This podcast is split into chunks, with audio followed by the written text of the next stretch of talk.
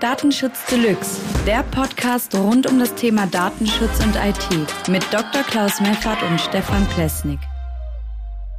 Hallo und herzlich willkommen zum Datenschutz Deluxe Podcast. Mein Name ist Stefan Plesnik und ich begrüße euch wieder recht herzlich bei dieser kleinen Diskussionsrunde heute zum Thema E-Mail-Phishing. Und mit mir dabei ist natürlich wieder Dr. Klaus Meffert. Hallo Klaus, wie geht's dir?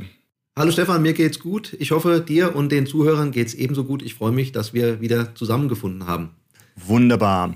Das freut mich zu hören. Dann würde ich sagen, beginne ich doch direkt mal mit einer kleinen Inspiration, wie wir das hier immer tun. Und zwar habe ich dafür ein Zitat von Seneca gefunden. Und da hat er gesagt, manches Falsche trägt den Anschein des Wahren. Das ist uns allen sehr wahrscheinlich bekannt. Und äh, in Bezug auf das Thema, was wir beim letzten Mal angesprochen hatten, nämlich E-Mail-Phishing, beziehungsweise der Versuch, einen Identitätsdiebstahl zu begehen oder einem Gegenüber Informationen zu entlocken zum eigenen Vorteil, Vorteil per E-Mail gestoßen. Und äh, das Thema würde ich ganz gerne aufgreifen, um einfach mal so einen Erfahrungsaustausch zu haben. Äh, Klaus, beschreib du doch vielleicht einfach mal, wie gehst du denn eigentlich vor? Du bekommst, du checkst deine E-Mails morgens, mittags, abends und dann liegen da irgendwelche dubiosen Informationen vor. Wie identifizierst du die und wie gehst du dann weiter mit denen um? Ja, sehr gute Frage. Auch das Zitat passt natürlich wie die Faust aufs Auge. Vielleicht, ähm, äh, also das Zitat nochmal aufgegriffen. Meiner Meinung nach ist es so, dass viele etwas Falsches als dann als richtig vor allem erachten. Wenn viele andere es genauso falsch machen sozusagen oder viele etwas falsch machen, dann denken dadurch manche, dass äh, etwas richtig ist, weil viele es falsch gemacht haben. Man sollte sich also von dem Gedanken verabschieden, nur weil viele etwas machen, sei es richtig oder gut.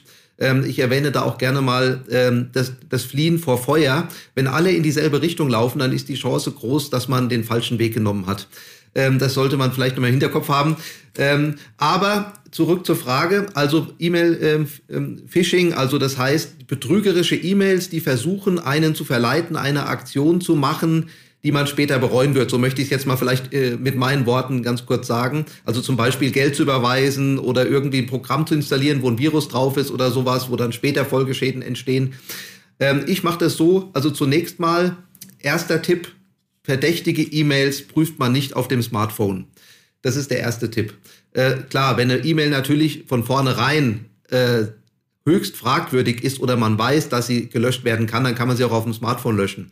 Aber wenn man sich nicht sicher ist, dann ist das Smartphone der denkbar schlechteste Platz, eine E-Mail zu prüfen. Da kann man nämlich nicht so viel machen.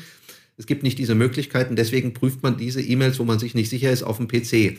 Ähm, weiterhin würde ich empfehlen, okay, kommen wir vielleicht zu den Details später. Also grundsätzlich, wer hat die Mail abgeschickt? Da gibt es natürlich Möglichkeiten, die Absenderadresse zu fälschen. Wie ist der, die Rechtschreibung? Ähm, meistens sind ja diese Spam-E-Mails auffallend äh, schlecht geschrieben, was die Grammatik angeht oder sogar in Englisch, äh, wo man in Deutschland wohnt und eigentlich mit Engländern wenig zu tun hat oder Amerikanern oder englisch sprechenden Personen.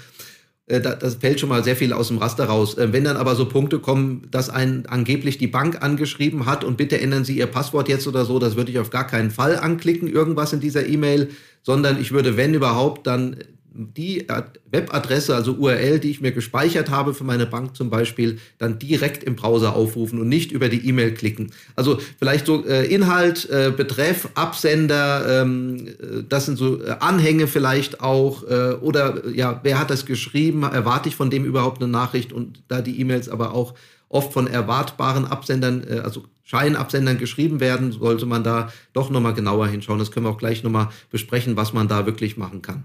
Ja, das ist sehr spannend. Also ähm, den ersten Hinweis äh, nicht auf dem Smartphone prüfen, das sehe ich genauso, weil äh, gerade auch auf meinem Smartphone, je nachdem welchen E-Mail-Client man benutzt, kann man hier eben bestimmte Meta-Informationen zur Nachricht nicht abrufen. Mit Meta-Informationen meine ich zum Beispiel sich anzugucken, wie genau wurde die E-Mail über welche Server rundgereicht, bevor sie vom Absender zum Empfänger, also zu mir gekommen ist, woran ich zum Beispiel auch erkennen kann, ob ähm, die Absender-Domain der E-Mail-Adresse mit dem Absender-Server übereinstimmt und hier schon zum Beispiel ein Sicherheitsfeature habe, dass ich sagen kann, okay, derselbe Server, der unter auf dieselbe Domain lautet, hat mir eben auch diese E-Mail gesendet was eben sehr häufig, gerade wenn man diese Phishing-E-Mails von Amazon oder irgendwelchen anderen großen Versandhäusern bekommt, die dann sagen, hier, Sie haben eine Zahlungsaufforderung, Sie müssen bitte Ihre Kreditkartendaten aktualisieren.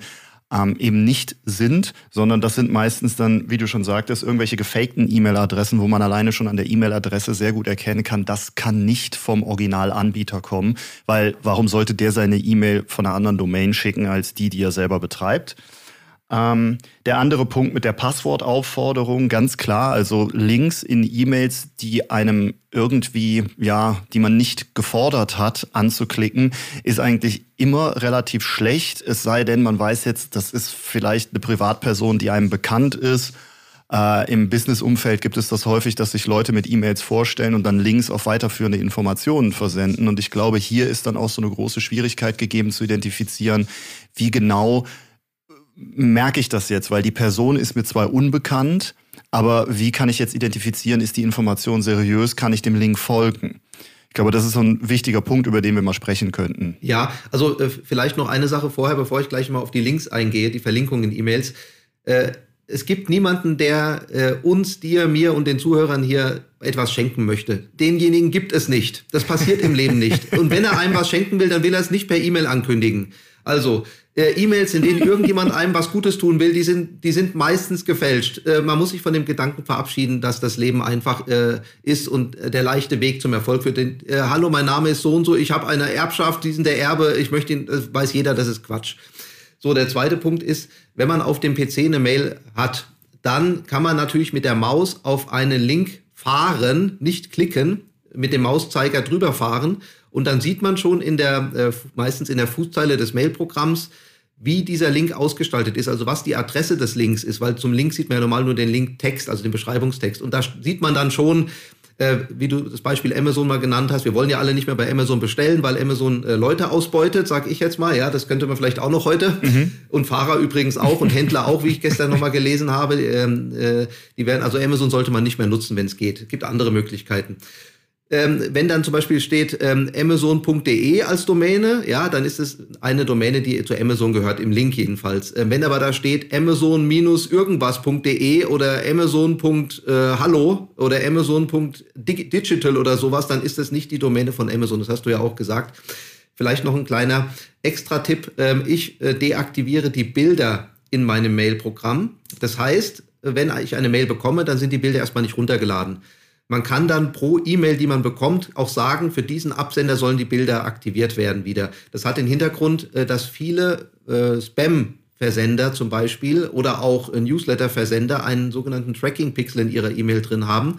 Und wenn man die E-Mail dann anschaut, dann weiß der Absender, dass man diese E-Mail angeschaut hat, weil der Tracking-Pixel ein Signal sozusagen an den Absender schickt. Ähm, das muss man auch wissen, deswegen Bilder deaktivieren und dann sukzessive aktivieren für vertrauenswürdige Absender. Mhm. Ähm, also erstmal äh, finde ich, äh, finde ich absolut super, äh, diese Tipps. Ähm, ich würde das ähm, noch um einen Punkt erweitern. Das hatte ich mal in einem Videobeitrag auf dem Datenschutz des Pflicht-Channel thematisiert unter Kannst du E-Mail-Betrug erkennen, beziehungsweise wie schützt du dich vor Phishing? Ähm, äh, da habe ich ein, äh, eine Veranschaulichung gemacht, wie man die Meta-Informationen der E-Mail auch analysieren kann. Also wie man sich zum Beispiel in seinem E-Mail-Client ähm, alle Zusatzinformationen zur E-Mail, die sonst versteckt bleiben, anzeigen kann, lassen kann, um eben zu sehen, okay, wer ist der originale Absender, von welchem Server wurde es an welchen Server wie weitergegeben, bis es bei mir angekommen ist, wo man eben auch über die unterschiedlichen Domains und URLs dann ein besseres Bild darüber bekommen kann, ob diese E-Mail eben wirklich legitim ist und vom echten Absender kommt oder ob da irgendwas Fischiges zwischen ist.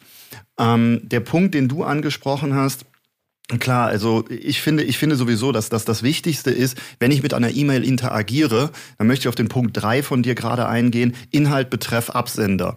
Also diese ganz normalen rudimentären Fragestellungen sind absolut essentiell, bevor ich überhaupt anfange, irgendwelche technischen Analysen durchzuführen. Denn in der Technik können ja auch immer Fehler drin sein, die vielleicht gar nicht bewusst gewollt sind. Vielleicht ist ja auch mein Gegenüber als legitimer Absender, der mir wirklich eine Information mitteilen möchte, Opfer eines Hackerangriffs geworden und jemand anders sendet in seinem Namen Informationen, um mich zu betrügen. Das heißt, dann sind ja alle technischen Informationen, die ich auslese aus der E-Mail, eigentlich legitim und erscheinen mir so, als wenn sie richtig wären aber der Inhalt ist eben nicht vom Originalverfasser. Das heißt also, da wir diese Punkte auch nicht ausschließen können, grundsätzlich den Hinweis, den du gemacht hast, Passwortaufforderung, Kreditkartenaufforderung und so weiter. Also wenn ein Link in einer E-Mail ist, der einen auffordert, irgendwelche Daten in irgendeinem Portal oder bei irgendwem zu aktualisieren, grundsätzlich nicht dem Link folgen, sondern auf die Webseite des Anbieters selbstständig über den Webbrowser navigieren und dann dort anmelden und dort auch nur dann einer Aufforderung nachkommen, wenn sie dort gezeigt wird. Denn das ist zum Beispiel ein Punkt, den habe ich häufiger schon erlebt. Du sprachst gerade an Banken, die solche E-Mails verschicken, angeblich, ne, also gefakte Phishing-E-Mails von Banken, wo ich dazu aufgefordert werde, Dinge zu tun, irgendwelche Daten zu aktualisieren. Man kann sich eigentlich darauf verlassen, dass in jedem dieser Internetportale, sobald ich mich anmelde, wenn irgendwas aktualisiert werden muss, dort eine Meldung mir, mir gezeigt wird, die sagt, bitte aktualisier doch irgendwelche Daten, das ist wichtig. Das ist ja selbst um da zum Beispiel von dir zurückzukommen, selbst bei Amazon so, wenn ich mich dort anmelde, weil irgendwie meine Bezahlung nicht durchgegangen ist, dann steht da sofort, bitte aktualisieren Sie Ihre Kreditkarteninformationen oder sowas. Ja, dass man da also wirklich, ähm, ja, dass, dass man da erstmal inhaltstechnisch auch überlegt, ist das eigentlich logisch, was hier passiert und was von mir gefordert wird. Genau, genau. Das finde ich sehr wichtig. Also vielleicht nochmal zu deiner, ähm, äh, zu deinem Punkt, also mit den Mailheadern beziehungsweise der Mail und dem Absender. es ist so, man kann mit drei Programmzeilen kann man jede, eine Mail von jeder Absenderadresse abschicken. Das habe ich jetzt kürzlich erst wieder gemacht für jemanden, äh, der sich beschwert hat bei jemanden, äh, der einen öffentlichen Verteiler verwendet hat und der, der Verantwortliche, der wollte nicht einsehen, dass es ein Problem ist, weil wenn man die E-Mail-Adresse von jemandem kennt, der sie ansonsten vielleicht auch nicht unbedingt öffentlich ähm, kundtut, dann kann man in seinem Namen E-Mails verschicken. Äh, man bekommt dann zwar keine Antwort, logischerweise, wenn an diese echte Absenderadresse sozusagen eine Antwort geschickt wird, aber das kann man ändern. Also erstens, man kann Absender-E-Mail-Adressen fälschen. Ich kann also von jeder beliebigen Absenderadresse eine Mail schicken. Äh, das heißt, da kann man nicht unbedingt immer erkennen, ob es der echte Absender ist, wenn man sich die Adresse nur anschaut. Da muss man eben die weiteren Kriterien, äh, Rechtschreibung, Inhalt der E-Mail und so weiter, habe ich die Mail überhaupt erwartet, äh, verwenden. Und dann gibt's noch den Trick, ich verwende eine gefälschte Absenderadresse und verwende dann das sogenannte Reply-to-Feld, also Antworten an, ähm, so dass mir dann also die Antwort doch wieder zukommt, obwohl ich die Absenderadresse gar nicht unter Kontrolle habe. Ähm, denn äh, mit diesem Reply-to-Feld kann man seine eigene Empfängeradresse angeben und die, die kann man ja dann lesen. Also man muss da sehr genau hinschauen. Vielleicht noch den Punkt, den du genannt hast, ist sehr wichtig und sehr gut. Ähm, diese Hackerangriffe. Also angenommen, ein Hacker könnte deinen Computer übernehmen. Du merkst es ja dann erstmal nicht. Das ist ja das Wesen, das Wesen eines Hackerangriffs. Dann kann der Hacker natürlich äh, eine Rechnung, also angenommen, ich bin Kunde bei dir und der Hacker schreibt mir dann eine Rechnung, wo ich denke, die kommt von dir. Ähm, vielleicht ist er ja auch aus Deutschland, der Hacker, dann könnte er das alles perfekt machen, wenn er sehr clever ist. Und dann würde ich eine Rechnung von dir bekommen, ähm, die ich auch erwarte. Und ähm, da müsste ich also sehr genau hinschauen, ob diese Rechnung tatsächlich von dir in Wirklichkeit kommt oder von jemand anders, der nur möchte, dass ich auf sein Konto Geld überweise. Dann sollte man natürlich äh, schauen, auf welches Konto soll denn dieses Geld überwiesen werden. Äh, bei der ansonsten wahrscheinlich perfekt gemachten Mail. Ähm, äh, ist es ein Konto in Deutschland oder nicht? Wenn es nicht in Deutschland ist, wäre ich da sehr stutzig, beziehungsweise wenn die Rechnung nicht erwartet worden ist oder in dem Betrag nicht erwartet worden ist, dann oder die Bezeichnung falsch ist auf der Rechnung, dann sollte man nachfragen. Und ähm, falls man aber die Rechnung bezahlt, weil sie gut aussieht, da muss man auch sagen, ist meiner Meinung nach natürlich der, der gehackt wurde, derjenige, der dir den Betrag zurückerstatten muss, äh, falls äh, er verloren gegangen ist. Ja, also das muss man auch wissen. Man sollte sich deswegen nicht hacken lassen. Und in dem Zusammenhang möchte ich äh, nochmal mitteilen, dass der Artikel 32 DSGVO, ähm, Sicherheit der Datenverarbeitung ist ja, glaube ich, überschrieben, der verknüpft sozusagen die IT-Sicherheit mit dem Datenschutz. Das heißt, Datenschutz kann nur gewährleistet sein, um mal auf das Thema unseres Podcasts zurückzukommen, sofern die IT-Sicherheit auch gewährleistet ist. Das heißt, es bringt ja nichts, wenn ich äh, personenbezogene Daten ordentlich verarbeite und wenn ich aber jedem, also übertrieben gesagt, jedem erlaube, mir die Daten wegzunehmen, der gar nicht berechtigt ist dazu. Das passt mit dem Datenschutz nicht zusammen. Mhm. Das ist, äh, das ist sehr spannend. Ähm, ich ähm äh, nehme mal kurz noch auf, was ich sehr, sehr gut fand. Also ähm, über die Meta-Informationen, die Header-Informationen oder Kopfzeilen-Informationen, die wir uns in E-Mail-Programmen anzeigen lassen können, kann man diese sogenannten Informationen, die du gerade angesprochen hast, nämlich dass der Absender fälschbar ist und dass man der äh, abgeänderten Reply-to und sowas hat, das kann man darin sehen. Nur damit das alle wissen, wenn man sich diese Kopfzeilen anzeigen lässt, dann sieht man, was ist der Absender, was ist der Empfänger, was ist Reply-to, was sind die Leute in Kopie und so weiter und so fort. Das heißt, da kriegt man eine sehr gute Übersicht darüber, was wirklich mit der E-Mail als Intention ähm, vorlag. Und äh, unter Umständen kann man eben auch daran erkennen, dass hier irgendwas Dubioses im, im Gange ist, wenn halt äh, der Absender nicht mit dem Reply-to übereinstimmt oder gravierend davon abweicht. Ich sage das bewusst einschränkend gravierend, weil ähm, ich zum Beispiel es sehr häufig so mache, dass ich sage, ich sende von einer E-Mail-Adresse, die zum Beispiel Newsletter at meine Domain heißt und dann biete ich im Reply-to-Feld eine andere E-Mail-Adresse zum Antworten an, sodass der Nutzer im Endeffekt, wenn er meine Newsletter-Ad sperrt, weil er von der Information genervt ist, ob er sich nicht abmelden wollte vom Newsletter, äh, trotzdem noch mit der anderen E-Mail-Adresse vernünftig kommunizieren kann und auch mir antworten kann. Ja, genau. Ja, also da, da darf man dann, glaube ich, finde ich, nicht zu hart zu den Leuten sein. Richtig. Ähm, die das abändern. Aber wenn halt die Domain im Reply-to sich von der Absender-Domain unterscheidet, dann ist das schon ein ziemlich genauer Hinweis darauf, dass man es hier nicht mit ein und demselben Absender und Empfänger zu tun hat äh, und dass da vielleicht irgendwas im Argen ist.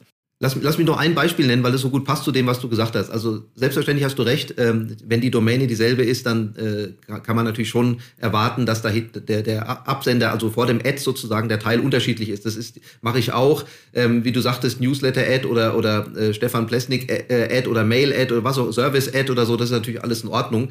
Ich hatte jetzt gestern einen Fall, da hat mir ähm, ein Kunde eine Nachricht geschrieben, äh, aber nicht von der Mail-Adresse, die er sozusagen bei mir im Vertrag hat sondern äh, er hat ähm, von einer GMX-Adresse äh, geschrieben und er hat aber auch ähm, die Kopie der bisherigen Mail-Kommunikation äh, an der Mail dran gehabt. Also er war höchstwahrscheinlich der echte Absender gewesen. Ich habe aber trotzdem geschrieben, hallo, ich habe Ihre Mail bekommen, aber bitte schicken Sie sie mir doch von Ihrer echten E-Mail-Adresse, mit der wir auch bisher kommuniziert haben. Und das war auch dann möglich, war auch alles in Ordnung. Aber ich will nur sagen, auch aus rechtlichen Gründen sollte man nicht, wenn man in einer Vertragsbeziehung steht oder so, von einer anderen Mail-Domäne äh, eine Antwort ähm, äh, ähm, akzeptieren, beziehungsweise dann auf der echten bisherigen Mail-Domäne nachfragen, ob diese Mail auch tatsächlich äh, die echte war, sozusagen. An der Stelle sind wir ja mit dem Hinweis wirklich wieder da, wo, wo du gerade auch schon begonnen hattest, angesetzt hattest, also wo IT-Sicherheit und Datenschutz ineinandergreifen und wo IT-Sicherheitsmaßnahmen ähm, dann auch Datenschutzmaßnahmen legitimieren am Ende.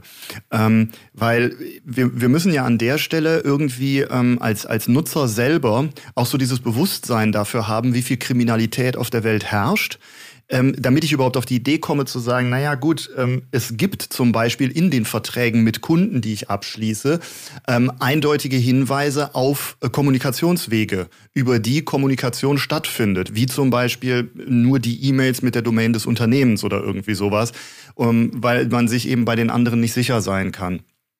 Ich denke, das ist ein wichtiger Hinweis, gerade auch für Leute, die freiberuflich tätig sind, die wahrscheinlich sehr viel in unterschiedlicher Kommunikation mit unterschiedlichen Menschen stecken und wo ich das selber auch erlebe, dass ähm, sehr häufig mein Gegenüber mal eben schnell über LinkedIn irgendetwas schreibt oder eine Zusage zu irgendetwas gibt. Und wenn man das dann per E-Mail vertieft oder da zu einem Vertragsabschluss kommt, äh, unter Umständen eben eine private E-Mail-Adresse nutzt, einfach weil vielleicht das LinkedIn-Profil damit verknüpft oder erstellt wurde oder irgendwie sowas und man dann vergisst, äh, eben darauf hinzuweisen, naja gut, wenn ich so eine generische, wie du gerade meintest, GMX, äh, Freenet und was es da nicht alles gibt, Gmail und Web.de und sowas, äh, wenn ich so einen Service nutze, dann kann ich mir nur sehr, sehr schwierig sicher sein, ob das wirklich legitim ist. Vor allen Dingen sind das riesige Plattformen, die ständig von Hackerangriffen äh, ähm, sozusagen forciert werden, um dort Informationen abzugreifen.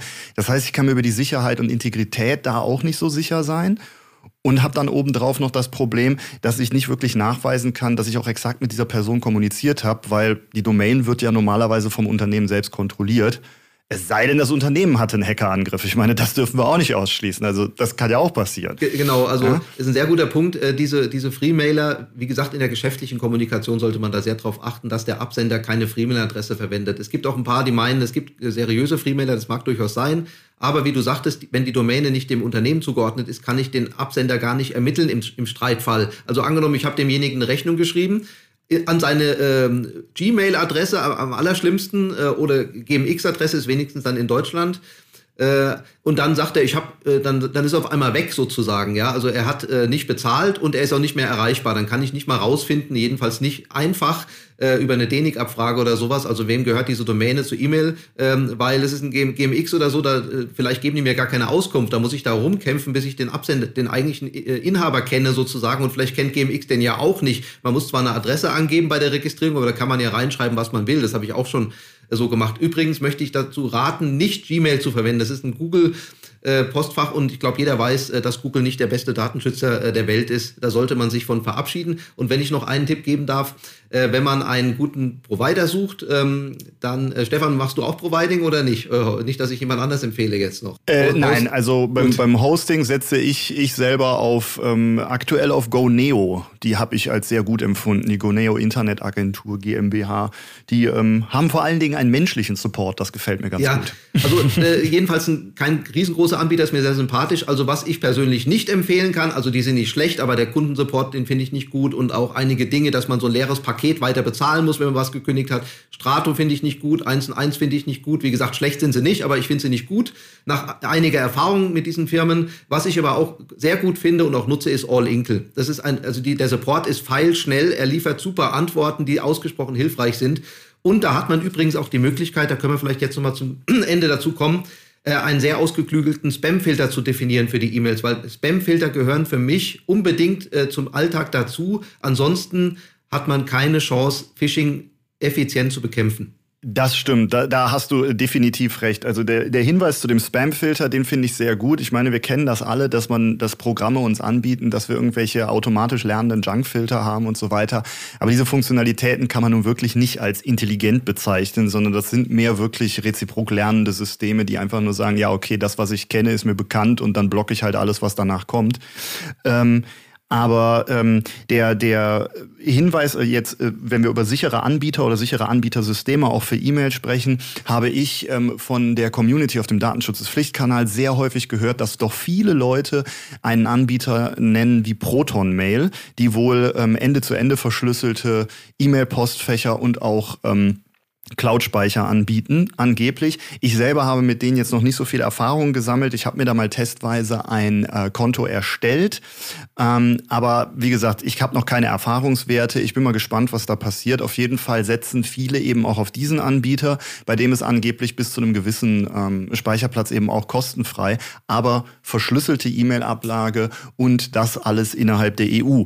Also da ist man dann vielleicht so ein bisschen besser aufgehoben als, wie du gerade meintest, Negativbeispiel Google und Gmail, was ich persönlich auch nicht empfehlen würde manchmal führt halt kein Weg dran vorbei, wenn man unter Umständen bestimmte Services von Google wie YouTube oder so nutzen möchte. Damals haben sie einen ja noch gezwungen, ihre E-Mail-Adresse zu nutzen. Darf nee, man ja auch nicht vergessen. Das ist ja ne? auch okay. Also wenn man die, die Google-Mail-Adresse nur dafür nimmt, äh, um sich einzuloggen in einen Google-Dienst, den man nutzen will selbst, dann ist es ja in Ordnung. Aber nicht verwenden, um irgendjemanden anzuschreiben oder sowas. Also man muss vielleicht äh, unterscheiden nochmal zwischen privater Nutzung und geschäftlicher Nutzung. Ich finde, im geschäftlichen Leben haben Freemailer nichts zu suchen und Mailadressen, die äh, Freemail und kommerziell sein können, also von der Domäne her, die haben da auch nichts zu suchen, weil man ja dann nicht weiß, ist es eine, ist der Kunde beim, beim, bei diesem Mail-Anbieter äh, kommerziell oder ist er ein kostenlos Kunde?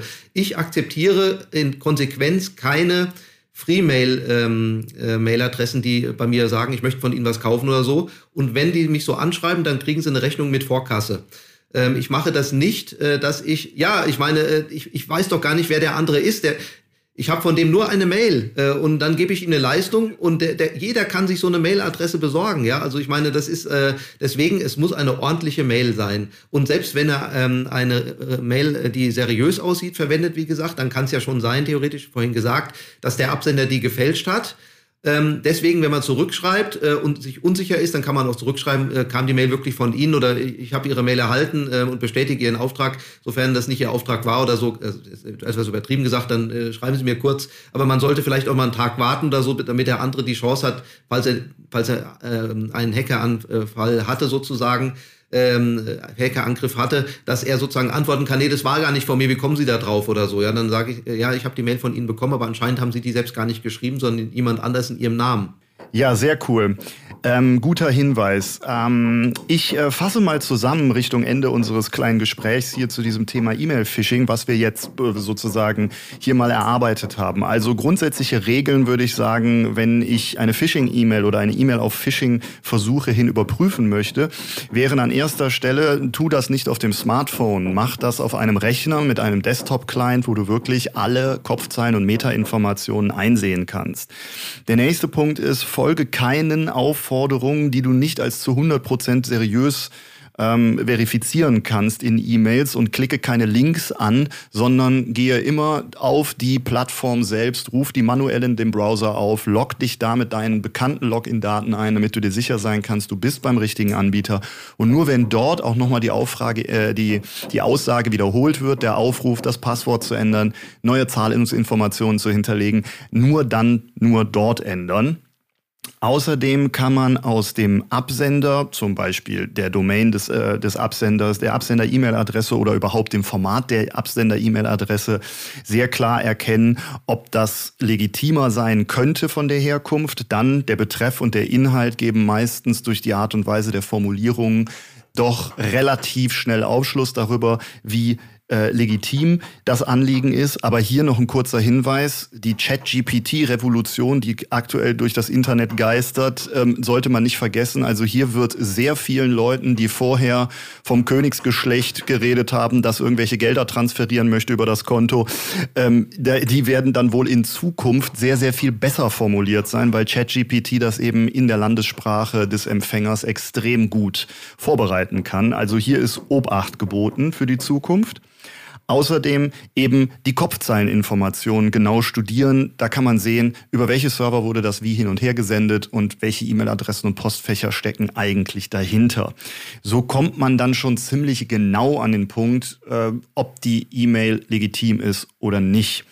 Außerdem, wenn wir im Arbeitsumfeld sind, haben wir festgestellt, wäre es sehr gut, dass man sich darauf einigt, über welche Kommunikationswege man überhaupt geschäftliche Kommunikation durchführt und dass man da eben, wenn das nicht eingehalten wird, eben, wie du im Beispiel gezeigt hast, mit der Rückfrage arbeitet, um sich zu vergewissern, ob die E-Mail auch wirklich legitim ist.